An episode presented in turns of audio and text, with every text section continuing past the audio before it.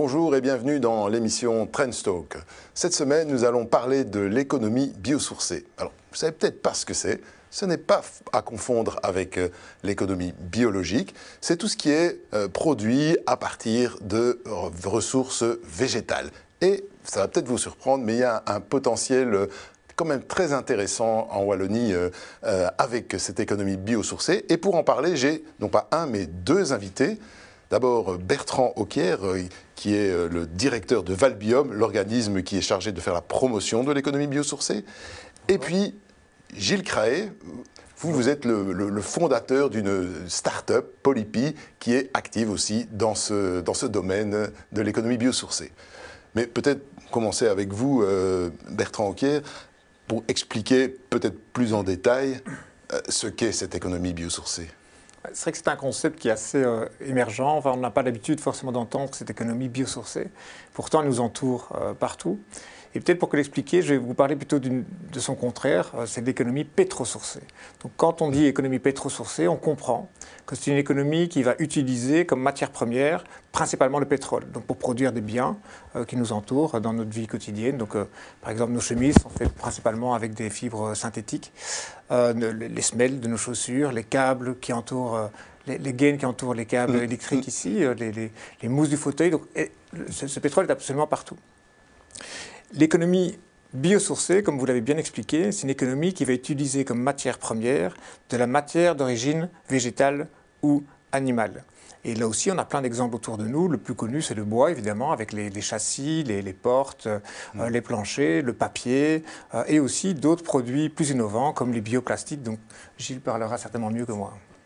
Oui, parce que vous, on partez de pétrosourcé à biosourcé, un bel exemple, puisque euh, vous fabriquez, enfin, votre projet de la start-up, c'est de, faire du plastique, non pas à partir d'hydrocarbures, mais à partir d'amidon de poids. C'est bien ça?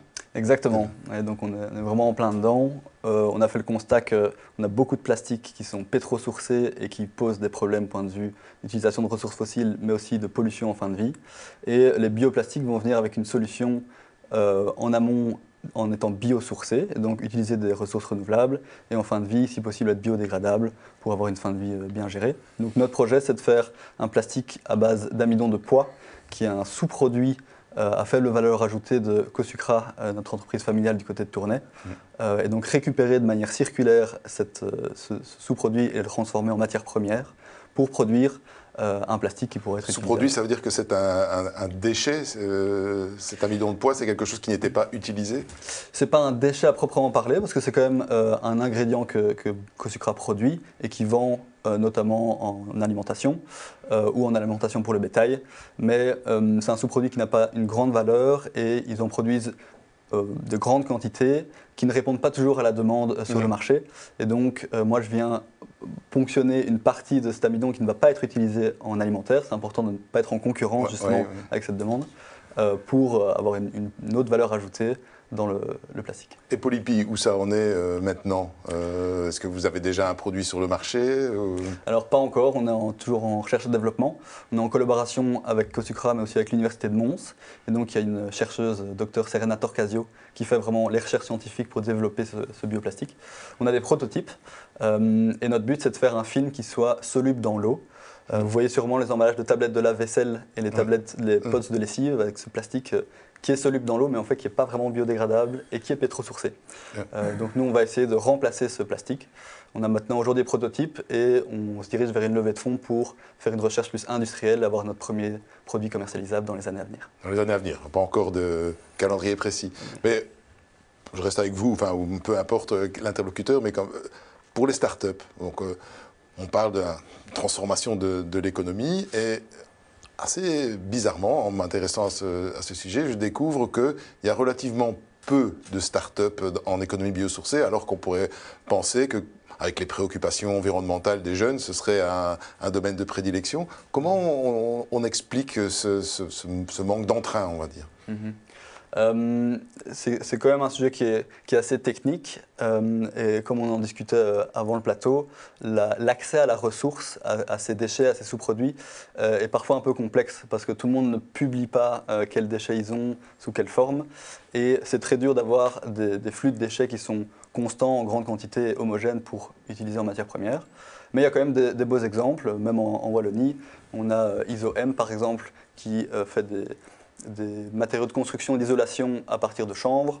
Euh, on a Permafungi euh, du côté de Bruxelles qui récupère du marc de café pour euh, produire des champignons. Il y a tout un tas de, startups comme ça qui sont existantes, mais parfois qui n'ont pas beaucoup de, visibilité non plus sur le marché. Qu'est-ce que Valbium pourrait faire pour multiplier les initiatives dans ce domaine? Disons qu'une des premières initiatives, c'est mettre les personnes en réseau. Hein. Donc, c'est euh, montrer par l'exemple ce qui se fait déjà euh, au niveau de l'économie biosourcée. Donc, on a euh, récemment mis en place un tour de l'économie biosourcée. On a été visiter six entreprises différentes, chaque fois dans des segments applicatifs différents. et ça, ça permet quelque part de montrer qu'il y a déjà des très beaux projets qui sont en place, euh, que ce soit dans les bioplastiques, que ce soit dans la construction, que ce soit dans l'utilisation de l'extraction de molécules qu'on peut utiliser pour le cosmétique, le pharmaceutique, etc. Donc il y a énormément de, possibilités. Et donc l'idée, c'est de, montrer que ça existe et d'inspirer peut-être les, les, jeunes pour répondre à votre question. Mm. Après, les choses bougent. C'est-à-dire que chaque UNIF maintenant ont des sections vraiment dédiées à cette valorisation de la biomasse. Euh, il y a un cours euh, en ligne pour le moment à Luliège, par exemple, qui va commencer bientôt et qui, qui, rencontre un franc succès. Donc il faut le temps aussi qu'on comprenne qu'il y a un vrai enjeu derrière cette économie biosourcée. Oui, et alors euh, pour revenir à l'aspect ressources, il y a aussi parfois une réticence de, de, grandes entreprises à dire euh, mais j'ai X kilos ou X tonnes de déchets, puisque ça permettrait à leurs concurrents de savoir euh, quels ingrédients, en quelle quantité ils utilisent. Est-ce que là, vous, vous pouvez intervenir pour mettre en lien un producteur de déchets c'est surtout justement lors d'événements qu'on organise comme ça, où on, rassemble des entreprises qui ont plus ou moins les mêmes intérêts, euh, et entre eux, lors de ces événements-là, ils vont se parler, ils vont euh, réseauter. C'est plus que euh, d'avoir des, plateformes où on va montrer tous les déchets qui existent, c'est plus lors d'événements comme ça, où ils vont se connecter, se dire tiens, vous vous intéressez, vous avez un coproduit qui m'intéresse, et comme ça peut se lier alors éventuellement des, beaux projets. Et vous avez fait donc, vous disiez, ce, ce tour de l'économie biosourcée en Wallonie six entreprises. Mm. Euh, quelle euh, leçon vous tirez de, ces six visites? Bah, la première leçon, c'est qu'elles existent et qu'il y a déjà, des, comme je le disais tout à l'heure, des initiatives vraiment très intéressantes et inspirantes. La deuxième, euh, la deuxième chose que je retiendrai moi personnellement, c'est que les entreprises qui utilisent la biomasse, donc il faut bien comprendre que c'est une matière qui se renouvelle dans le temps, d'accord mm. euh, Par rapport à des matières d'extraction qui drainent toute notre économie, que ce soit le sable, que ce soit le pétrole, que ce soit euh, les minerais. On a des gisements, on les exploite, ils s'épuisent, et puis on change de gisement, etc. Et donc jusqu'à épuisement. La biomasse, grâce à la photosynthèse, elle produit en permanence de la, de la, de la matière. Et donc ces entreprises, à partir du moment où elles font déjà le choix d'utiliser une ressource qui se renouvelle, une, ressource, euh, renouvelable, elles sont déjà dans une démarche euh, intellectuelle ou entrepreneuriale respectueuse de l'environnement. Et ce que j'ai remarqué, c'est que souvent, ils appliquent aussi dans leur modèle de production, c'est dans leur ADN en fait, des, des, systèmes, des modèles qui vont avoir le moins d'impact dans l'environnement. Donc ils sont déjà assez avancés dans cette réflexion. On doit produire de manière économe, efficace, et euh, le moins impactant possible pour l'environnement. Est-ce que l'économie biosourcée doit être forcément euh, locale? Euh, Est-ce que ça aurait du sens de faire venir ces ressources naturelles, végétales, de l'autre bout du monde? Alors ça peut avoir du sens, mais ça en a moins évidemment. Chaque fois qu'on va avoir du transport de ces biomasses, et les biomasses, elles ne voyagent pas toujours très bien, puisque c'est parfois de l'air ou de l'eau, hein, elles ne mmh. sont pas très concentrées. donc ça perd souvent du sens de l'importer de loin. mais c'est l'intérêt quelque part de cette biomasse par rapport aux gisements dont je vous parlais tout à l'heure. C'est que les gisements, ils sont concentrés à certains endroits dans certains pays, hein, que ce soit du minerai, que ce soit le pétrole, etc. La biomasse, elle est produite partout. Donc, euh, dès qu'il y a de l'agriculture, il y a des coproduits, il y a des sous-produits, il y a des cultures dédiées, dès qu'il y a des forêts, il y a des coproduits, il y a des sous-produits. Et donc, il n'y a pas cette tension sur, euh, sur la localisation du gisement, et ça permet de relocaliser assez facilement des filières entières de production de produits et matériaux. En revanche, il peut y avoir une tension sur, euh, entre l'alimentation et la production industrielle de biens euh, autres. Euh, bah, vous l'avez dit que pour le poids, ce, mm-hmm. n'était pas le cas, mais comment on veille à l'équilibre entre bah, je, produis telle et telle céréale, tel et tel légume pour nourrir la population ou, ou les animaux, mm-hmm. et je les utilise pour faire des sacs en plastique euh, C'est un, équilibre euh, très important à garder et il faut vraiment que le focus, typiquement pour euh, les ressources agricoles, soit sur l'alimentaire parce que ça va être une très grosse problématique pour les années à venir. Donc le but n'est pas de créer des surfaces agricoles pour faire des bioplastiques par exemple. ça fonctionne, ça se fait. Euh, pas chez nous, je pense, mais euh, c'est beaucoup moins incohérent. De la même manière que importer de la biomasse, d'ailleurs, ça fonctionne, mais euh, le, modèle n'est pas cohérent et on, verra dans l'avenir que ce ne sera pas durable. donc c'est beaucoup plus intéressant de directement aller chercher des sous-produits ou des déchets qui existent déjà dans des, des compagnies qui font de l'agro-industrie euh, parce que là, on n'entre pas du tout en compétition. On va récupérer un sous-produit ou un déchet et on évite de euh, produire des ressources euh, qui pourraient être des ressources alimentaires et de les utiliser pour du non-alimentaire. Une question de profane, la différence entre un sous-produit et un déchet? Alors, le sous-produit, souvent, ça va être quand même un produit qu'on va pouvoir vendre, mais à une beaucoup plus basse valeur. Qu'un déchet, c'est quelque chose qui est inutilisable ou en tout cas inutilisable dans le business model de l'entreprise, typiquement, où voilà, on, produit euh, mm. cette masse, mais on ne sait vraiment rien en faire, et souvent on doit payer pour s'en débarrasser, parce que c'est un déchet qu'on doit parfois traiter. Euh, et là, il y a vraiment une valeur à, aller chercher des collaborations mm-hmm. euh, qui vont récupérer ces déchets et les transformer en quelque chose qui a de la valeur. Donc là, c'est vraiment des, des partenariats win-win. Et je pense que c'est aussi comme ça qu'on va développer de nouveaux projets innovants, c'est par la collaboration des entreprises qui ont des déchets, des startups qui veulent se lancer et le monde académique qui a toute cette connaissance d'extraction et de transformation. On est, on est en plein dans ce qu'on appelle l'économie circulaire. Oui. Pour rebondir peut-être, le, j'ai envie de dire, il n'y a presque plus de déchets. Hein. Mm. Toutes les matières, tous les flux qui ressortent aujourd'hui trouvent des voies de valorisation. Alors elles sont un peu hiérarchisées. On parlait tout à l'heure, plus le flux est homogène, intéressant, ou plus il va intéresser, il va y avoir des, entreprises qui vont pouvoir investir sur ce flux et, trouver une valeur ajoutée intéressante. Et au plus il sera hétérogène, ou plus ça va être du tout venant, je sais pas moi, des, pommes de terre déclassées parce qu'elles sont gelées, qu'est-ce qu'on fait avec ça? Mmh. euh, Eh bien, on va peut-être plus basculer vers des bioénergies, comme notamment la biométhanisation, qui peut euh, récupérer tous ces flux et en faire de l'énergie et un engrais d'autre part parler de biométhanisation, euh, c'est quelque chose de, très intéressant avec le prix euh, actuel des énergies euh, fossiles. alors maintenant, en fait, c'est quelque chose qui marche. J'ai pu visiter moi-même, il y a, je crois, trois points d'injection en, mhm. Wallonie où sur le réseau d'Ores, on met du, biogaz qui est produit.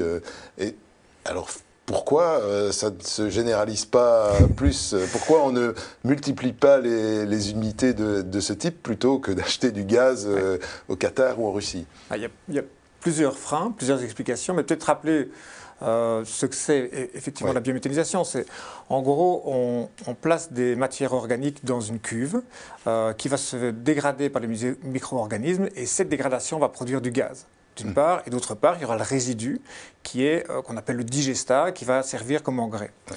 Ce gaz, on peut en faire plusieurs choses. Soit on le brûle directement dans une chaudière pour un process industriel, par exemple. On peut le mettre dans un moteur et ça va créer de l'électricité et de la chaleur, donc une cogénération. Ou bien on l'épure. Donc on va euh, aller chercher les molécules de méthane qui sont exactement les mêmes que ceux que vous avez dans votre réseau et on va le réinjecter dans le réseau. Et alors là, vous l'utilisez euh, dans votre chaudière, dans votre cuisinière, etc. Oui, parce que si, si j'ai dit qu'il y avait trois points d'injection, il y a vraiment beaucoup de toutes petites unités qui sont utilisées euh, bah, essentiellement en agriculture euh, et qui sont la cogénération. cogénération. Donc euh, l'agriculteur a des coproduits, des sous-produits, les lisiers de ses vaches par exemple, il les récupère, il les met dedans et il produit son, gaz. Donc jusqu'à aujourd'hui, c'était principalement des, unités de cogénération qui ont vu le jour. Pourquoi? Parce qu'il y avait un, un système d'aide via les certificats verts. Donc quand vous produisiez de l'électricité verte, vous pouviez bénéficier d'aide. tandis que l'injection, il y avait pas, c'est plus compliqué. D'atteindre l'air. C'est pour ça qu'il euh, n'y a pas eu beaucoup euh, de, systèmes qui sont sortis de terre aujourd'hui, parce qu'il y a une différence entre le prix du gaz naturel et le prix de production d'un gaz euh, à partir de biogaz. ça, coûte plus cher. Aujourd'hui, on est dans une situation complètement inverse, c'est-à-dire que le, gaz naturel a explosé, et donc produire du biogaz devient moins cher que le gaz naturel. Et moi, je peux vous dire, donc chez Valbium, maintenant, il y a toutes les entreprises qui font la file pour avoir des études pour pouvoir produire leur propre gaz. Oui, parce que c'est aussi une nouvelle source de revenus pour des agriculteurs. On, a, fait pas mal de, reportages sur euh, des agriculteurs qui ont du mal à, boucler euh, les fins de mois. Euh, donc ça, peut être du win-win, quoi. Parce que même si ça a un coût, bon, c'est un coût qui reste dans l'économie régionale.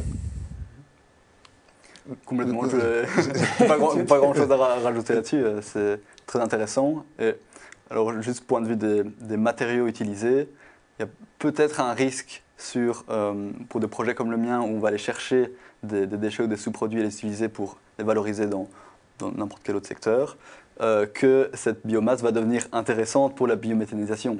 Et alors là, selon le prix de l'énergie, euh, il va parfois y avoir une compétition et en fait tous ces déchets, tous ces sous-produits dont on parle aujourd'hui, euh, qui parfois les, gens payent pour s'en débarrasser, vont devenir une, matière très intéressante et euh, qu'on va, on va se battre pour acheter dans le futur. Donc il y a vraiment un retournement de situation à ce niveau-là. Dans la, dans la, configuration politique en Wallonie aujourd'hui, le ministre de l'Agriculture et le ministre de l'Économie c'est la même personne, Willy Borsus. C'est assez rare qu'une euh, personne ait ces deux portefeuilles, euh, comme on dit. Donc c'est sans doute une occasion inespérée pour développer euh, l'économie biosourcée. Bah, si vous étiez à la place de, de, Willy, Borsu, Gilles Cray, qu'est-ce que, qu'est-ce que vous prendriez comme, comme grande mesure pour, des, pour ce secteur? C'est très compliqué. Je vous poserai la question aussi après. je crois qu'en tout cas, je ne resterai pas très longtemps en poste parce que ce n'est pas un métier fait pour moi, la politique. Euh, et, c'est très complexe parce que c'est aussi très tenu par des décisions européennes, euh, comme la PAC pour les agriculteurs. Euh, et on en discutait aussi avant, on, se retrouve un peu entre, entre deux lois. Point de vue agriculture, c'est géré par la PAC, et pour les, les industries, c'est d'autres lois, parfois nationales, parfois parfois euh, régionales. Euh, donc c'est pas si facile que ça de trouver les, bonnes combinaisons qui vont euh, être accessibles à tous et qui vont aider tous les, toutes les parties prenantes. Donc franchement, je, botte un peu en touche parce que c'est pas un travail qui est, très facile. Et vous, monsieur Ocker, qu'est-ce qui pourrait être pris comme décision pour booster ce, ce créneau qui, vous l'avez expliqué, a pas mal de potentiel? Oui. La première chose à faire, je pense, c'est développer une vraie vision. Hein. Et, ils le font. Donc il y a aujourd'hui d'abord au niveau européen des stratégies qui sont mises en place pour développer, c'est le Green Deal hein, quelque part, une économie circulaire dans lequel s'intègre cette notion de bioéconomie, d'économie biosourcée. Euh, et au niveau de la région wallonne, ils ont mis en place une stratégie qui s'appelle euh, Circular Wallonia mhm. et qui intègre aussi toute une série d'axes pour favoriser le développement de, ces, de cette économie biosourcée. Donc il y a déjà des choses qui existent pas mal à ce niveau-là. Le plan de relance aussi au niveau de la région wallonne qui permet de... Ils ont identifié des chaînes de valeur intéressantes et importantes euh, notamment euh, pour ce qui nous concerne le plastique et le textile, dans lequel les produits biosourcés ont vraiment quelque chose à jouer. Et donc là aussi, il y a des enveloppes qui sont dégagées pour, pour aider des projets de recherche dans ces segments-là. Donc il y a déjà pas mal de choses qui, qui, qui viennent, mais je dirais pour les bioénergies, pour l'énergie en général, il manque peut-être d'une vision un petit peu plus claire et de ce qu'on attend quelque part de ces différentes énergies renouvelables euh, pour pouvoir les soutenir et pour pouvoir les, les, pousser au maximum. Sinon, c'est dans le textile et le plastique que se, trouvent les créneaux à plus fort potentiel chez nous euh, la construction, énormément. Donc, le bois, traditionnellement, a toujours une place très importante au niveau de la construction. Il y a, il y a, le vent en poupe euh, aujourd'hui, parce qu'il simplement, il demande beaucoup moins d'énergie pour, pour produire et pour être transformé. Maintenant, vous avez le prix de l'énergie qui a explosé, donc il devient très compétitif c'est la même chose pour tous les produits biosourcés, en fait, euh, par rapport à son référent euh, pétrole, puisque ces prix-là ont totalement explosé. Donc, ce sont les, isolants aussi. il y a, ah, énormément de choses à, faire à ce niveau-là, avec des produits de grammitherme. Il y a des, euh, de, différents produits, laine de bois, qui peuvent être des alternatives très intéressantes par rapport aux, pétrole sourcés. En, en, Wallonie et en Belgique, on a misé énormément sur tout ce qui est l'industrie pharmaceutique, les biotech, etc. Est-ce que l'économie biosourcée sourcé a une place dans, ce secteur-là ou bien c'est complètement étranger? Ah, Moi, je suis vraiment persuadé. Comme on l'a dit, on, a la ressource, on a la connaissance, on a des unifs qui sont très pointus, on a des centres de recherche, on a des, des, personnes qui ont des vraies volontés d'entrepreneuriat. Donc, on a, il, y a, il y a un champ exploratoire énorme, il y a, beaucoup de place à, prendre. Et au plus on va avancer, au plus on va pénaliser quelque part les autres matériaux qui sont énergivores et qui sont impactants. Donc, c'est un boulevard, j'ai envie de dire, pour ce type d'économie-là.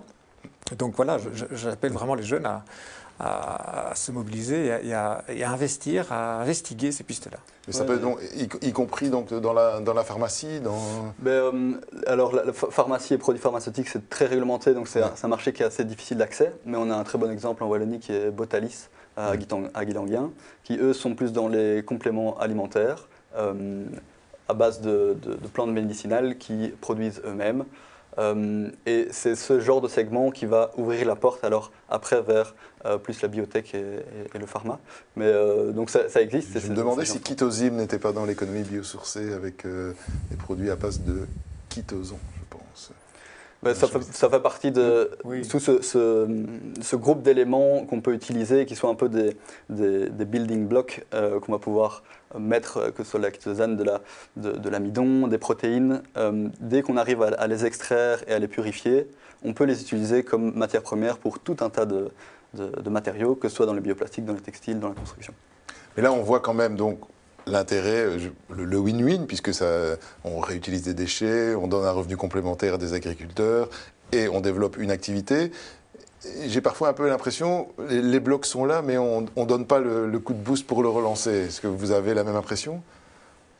Il y a un des défis, c'est le défi économique. C'est-à-dire que jusqu'à maintenant, euh, si vous êtes candidat bâtisseur, vous allez avoir deux solutions. À votre isolation, je reprends l'exemple, euh, pétro-sourcé, qui va coûter euh, presque rien parce que c'est produit en masse avec des, des, unités qui sont déjà remboursées depuis bien longtemps et des processus plus innovants et qui vont coûter un peu plus cher. Donc c'est ça qui a été le frein jusqu'à maintenant. Enfin, un des freins.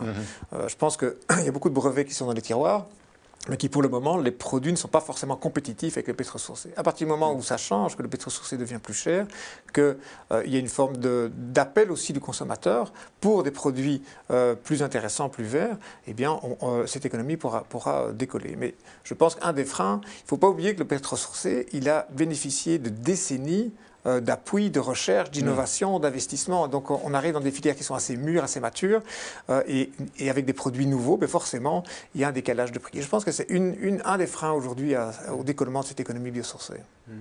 Pour revenir sur le, sur le choix politique, ça, ça pourrait être euh, une action forte, et je crois qu'ils le font typiquement avec Circular Wallonia, et des appels à projets comme Déchets Ressources, où ils mettent en avant des subsides pour développer ce, ce, type de projet. Mais c'est vrai que quand on regarde euh, sur le long terme, on ne joue pas à armes égales avec euh, des, secteurs qui ont été fortement subsidiés et c'est parfois difficile d'être euh, concurrentiel en niveau de prix, surtout quand on est une start-up et qu'on se lance. Mhm. on va viser vraiment des applications à haute valeur ajoutée parce que c'est là qu'on va pouvoir potentiellement être concurrentiel et alors après s'étendre vers plus de, de la commodité. Mais ça prend du, beaucoup de temps je pense que ça, c'est vraiment très intéressant. C'est de dire les produits euh, biosourcés, soit on fait du simple remplacement, soit on amène quelque chose en plus. C'est-à-dire qu'ils ont des, propriétés qui sont complémentaires à ce qu'on pourrait trouver en pétrosourcé. Et c'est comme ça aussi que ça pourra se développer. J'espère qu'on pourra reparler donc avec des bonnes nouvelles de l'économie biosourcée. Mais non, rester dans l'économie, mais en parlant peut-être un peu d'autre chose, puisque chaque fois, traditionnellement, en fin d'émission, on demande euh, une info éco et un conseil culture. Alors, vous êtes répartis euh, les tâches. Gilles Craé, c'est l'information économique et qui va ravir euh, les gens de chez Trends Tendance. Oui, je voulais rebondir sur le, les managers de l'année, manageuses de l'année, des deux côtés de, de la frontière linguistique euh, Diane Govart et Erika Coppens, hmm.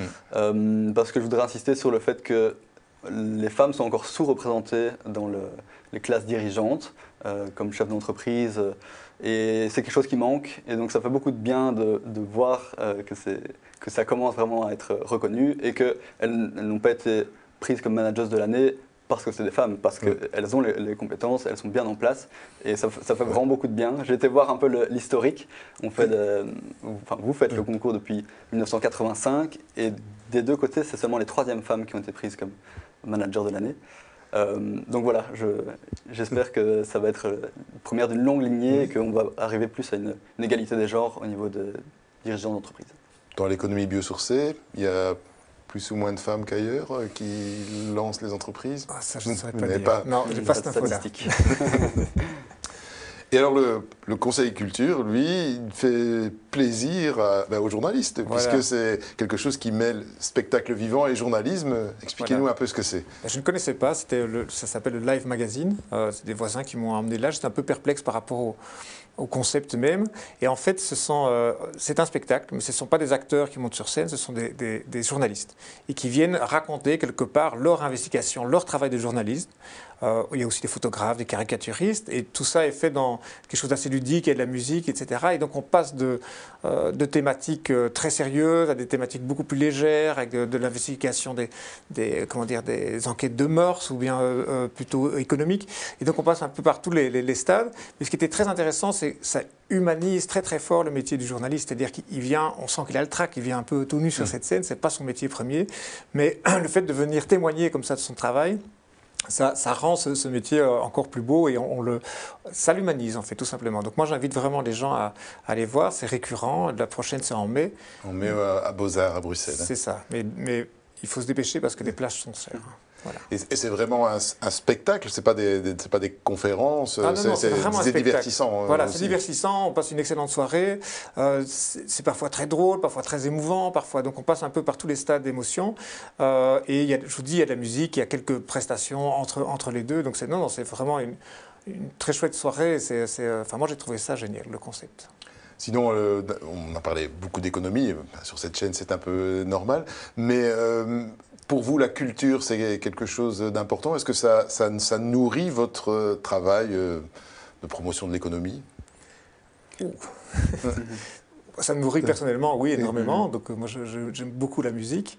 Euh, mais au niveau du travail de, qu'on fait ici, euh, je, dirais qu'il y a pas mal d'ouvrages euh, qui permettent de rendre accessibles peut-être des informations qui sont assez techniques. Euh, il y a beaucoup de, romans graphiques pour le moment qui expliquent les choses de manière accessible, des, choses très complexes sur l'énergie par exemple.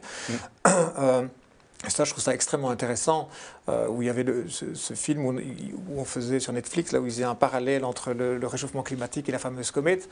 Ben, je pense que ce film il caricature notre société, donc permet de prendre conscience. Donc la, culture est pour moi vraiment un vecteur d'information, de sensibilisation super important. Mhm. Vous, Gilles Créé Je, je plus sois complètement. Pour moi, c'est vraiment primordial et c'est un très très bon vecteur justement ou de vulgarisation.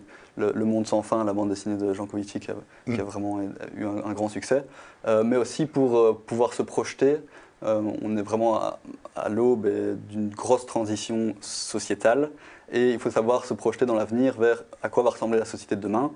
Et ça, ben, des romans, des films, euh, la culture va nous permettre de nous projeter vers un avenir euh, souhaitable et euh, nous accorder sur, un, sur un futur commun. Donc je crois que c'est vraiment très, très, très important de garder la culture au centre des discussions. c'est une magnifique conclusion, puisque indique une des, des Allez, une des nécessités pour développer l'économie biosourcée était d'avoir une vision. Et donc, voilà, se projeter dans l'avenir, c'est exactement ça. Et vous, bon, chers téléspectateurs, téléspectatrices, j'espère que vous en avez appris un peu plus sur euh, l'économie biosourcée, que peut-être que vous regarderez maintenant autrement les déchets végétaux que vous mettez dans votre poubelle. Et sur ce, je vous souhaite à tous et à toutes un très bon week-end.